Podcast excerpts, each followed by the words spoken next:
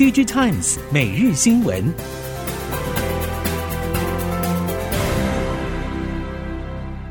听众朋友们好，欢迎收听 DigiTimes 每日新闻，我是翁方月，现在为您提供今天的科技产业新闻重点。首先带您关心。因应全球客户要求，台积电等力先扩产潮，厂房与产线建置供应链至关重要。不只是艾森摩尔、应材与东京威力科创等国际大厂提供重要制程设备，在最基本的厂房设施以及设备部分，台湾供应链成为台积电最信赖且不可或缺的左臂右膀，成为台湾半导体成功崛起的隐形冠军。对于其他高科技产业快速发展也贡献显著。根据了解，二零一三年国际半导体产业协会在筹组高科技厂房设施委员会，合力提升台湾高科技厂房设施及设备的关键技术与产业竞争力。至今已经有台积电、联电、世界先进、汉唐、应材、汉明等一百二十九家大厂参与，涵盖高科技厂房建筑物与厂务系统的规划、设计、监造到运转。鸿海创办人郭台铭的投资公司 SIO 大量收购夏普股份，让 SIO 成为夏普第二大股东。这也让鸿海直接与间接对夏普的持股再次回升到百分之五十以上。这也显示鸿海对夏普面板及家电事业的合作意愿。日经新闻报道，SIO 向日本财务省关东财务局提出的报告书中指出，这次购入夏普股份，目标是稳定夏普的经营，并提升其企业价值。在此之前，夏普内部也传出希望鸿海持股过半，以稳定合作关系。鸿海直接与间接持股再次过半，透露鸿海对夏普面板及家电事业的合作意愿仍在。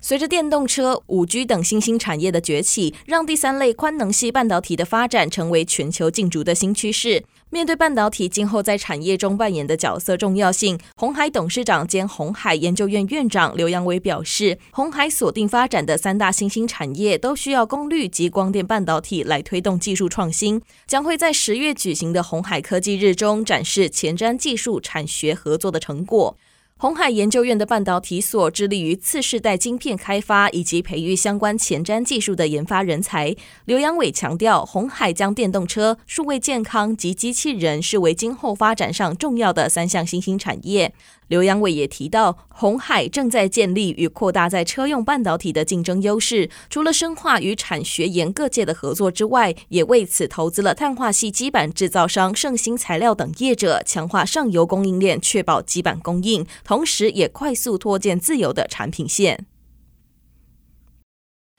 随着全球半导体需求进入修正期，车厂更是抓准时机，加大力道补货晶片。在 SEMICON Taiwan 二零二二参与论坛的讲者都强调，车用晶片的供应链格局已经有所转变。在经历过去两年的大缺料之后，车厂不再只透过一级供应商来取得晶片，和欧美 IDM 大厂、晶圆代工，甚至是 IC 设计、后段封测等业者的多元合作模式，逐渐成为主流。车厂过去对于半导体的供应模式并不熟悉，在大缺料的状况发生后，才慢慢接受晶片的生产周期比较长的现实。因此，台积电一直与车厂沟通，希望车厂能够接受建立晶片库存的策略。台积电车用机微控制器业务开发处长林正明坦言，车厂应该趁现阶段消费性需求下滑的时间，为往后的晶片供应做好长期规划，建立安全的库存水位，未来就不会再有晶片短缺的问题。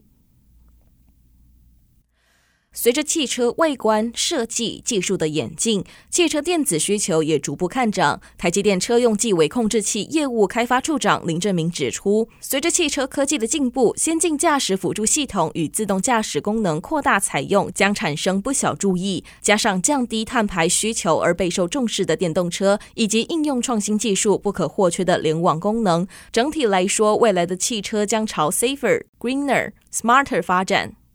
随着汽车 case 趋势崛起，出现变化，过去封闭与保守的汽车供应链逐渐开放，台厂可以切入的机会也越来越多。产业内开始出现协作态势之外，厂商间的互相结盟也成为常态。汽车产业革命的当下，成为富有资通讯实力的台厂绝佳发展机会，像是电动车零组件供应和系统整合、软体与晶片设计、车用电子硬体等。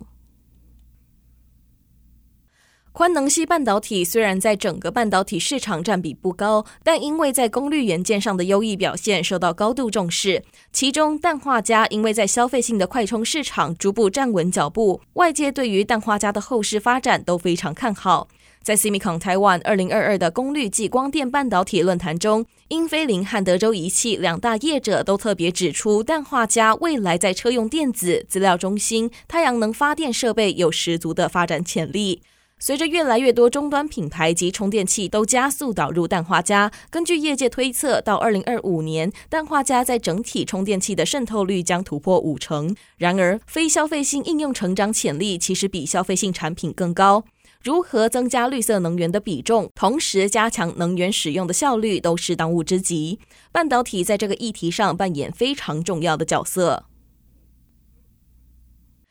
虽然消费性电子应用需求疲弱，但受惠于苹果大客户订单稳定，触控面板厂业成对今年下半营运审慎乐观，并积极布局立基型应用，投入互动式显示系统应用、车用产品及元宇宙等领域。其台中后里厂新产能最快今年底完工，新增车用 3D 玻璃镀膜，渴望搭配红海 MIH 平台打入车厂供应链，将于2023到2024年带来营收贡献。随着智慧车载的兴起，叶城近期对外展示扩增实境抬头显示器，可以提供即时 AI 运算、虚实整合的行车资讯，以及打造曲面全贴合的智慧座舱。叶城技术长陈伯伦认为，目前在非特定大客户的营收占比还是很低，互动式智慧显示器多半属于专案性质的客制化产品，但元宇宙应用新品陆续推出，将挹注营运新动能。未来如果扩大应用到车用领域，营收贡现渴望成长。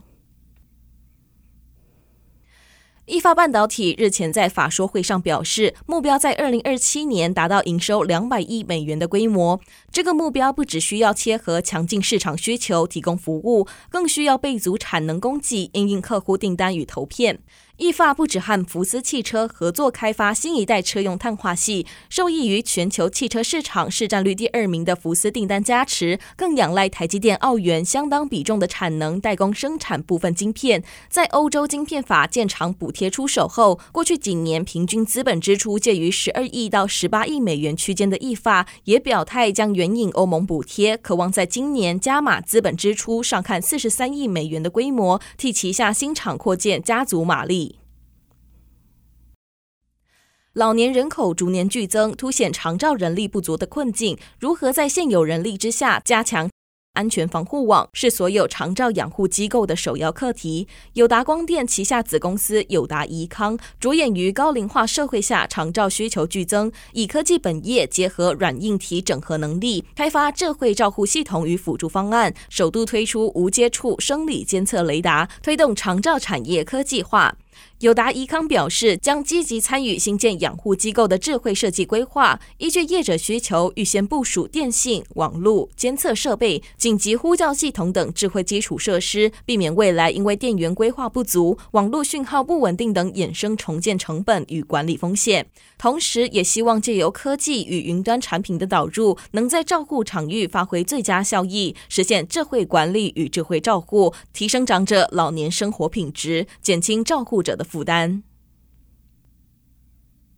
台电公布强化电网韧性建设计划，以力求分散、持续强固、加强防卫等三大主轴、十大面向，全面提升全台电网对突发事故的应应能力，以及为二零五零净零转型目标做好准备。这项计划将透过电网分散、提升设备稳定、阻止停电事故扩散等方法，降低全国性停电事故发生几率，并缩小停电范围。强化电网韧性建设计划中，其中一大重点是透过电厂职工园区的分散工程，降低电网集中风险，而减少电力传输距离是降低电网风险最佳解方。台电规划由燃气机组及再生能源等电源就近职工科学园区及产业园区等用电中心，而不再需要全数经过南北干线输送电力，可以减少电网负担，降低电力耗损，可以把既有电力干线留给民生需求，提升大众的民生用电品质。